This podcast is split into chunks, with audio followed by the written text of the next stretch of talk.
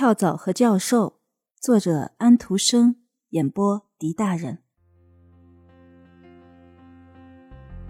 有一位气球驾驶员，他很倒霉，他的气球爆了，这位驾驶员摔了出来，跌得粉身碎骨。他的儿子在出事前两分钟被他用降落伞送下，这是孩子的幸运。他没有受伤，他长大了，获得了成为一个气球驾驶员的丰富知识。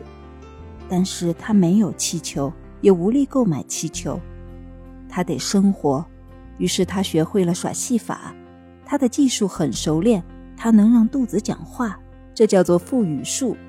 他很年轻，很漂亮。当他留起小胡子，穿上讲究的衣服的时候，他很可能被人看成是伯爵的孩子。女士们也觉得她很漂亮。是啊，甚至有一位小姐对她的美貌和技术。入迷到这种程度，他竟自愿地随着他到了别的城市，去了国外。在那些地方，他自称是教授，称号不能再低了。他一心一意要搞到一个气球，然后带着他的娇妻到天上去。不过他们还没有足够的钱。会有的，有就好了。我们还年轻，现在我已经是教授了。面包屑也是面包呀。妻子诚心诚意的帮助他，他坐在门前为他的表演卖票，这在冬天可是一件受冻的差事。他还在一个节目里给他当助手。他把自己的妻子装在一张桌子的抽屉里，一个很大的抽屉。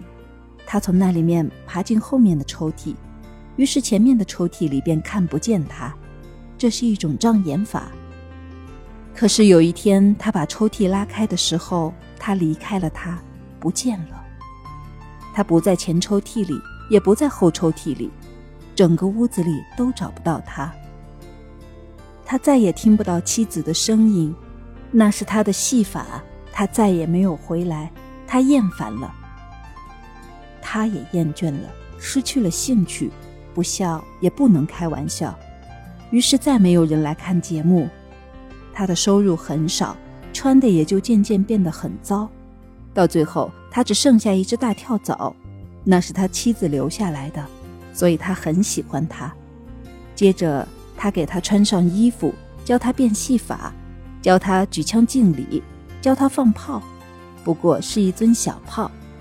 教授为跳蚤骄傲，他自己也很傲气，他学到了点东西，而且有了人的血液。跳蚤到过大城市，见过王子公主，赢得了他们的高度赞扬。报纸上和招贴上印过他，他知道自己很出名，能养活一个教授。是啊，能养活整整一家人。他很骄傲，又很有名。可是当他和教授乘车旅行的时候，他们坐的是四等车位，车跑起来，四等座位和头等座位一样快。他们有默契，永远不分离。永远不结婚，跳蚤当没有结过婚的单身汉，教授当官夫都是一样。一个获得很大成功的地方，不能再去第二次。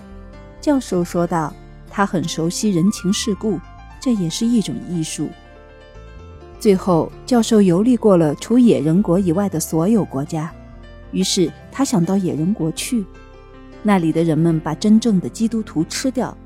这一点教授是知道的，可是他并不是一个真正的基督教徒，跳蚤又不是一个真正的人，所以他认为他应该去那里好好的挣一笔钱。他们乘汽轮，坐帆船，跳蚤做表演，因此他们不花分文便完成了旅行，到了野人国。这里的统治者是一个小公主，她只有八岁，但是她统治着全国，她从父母手中得到了权力。她很任性，格外的美貌和淘气。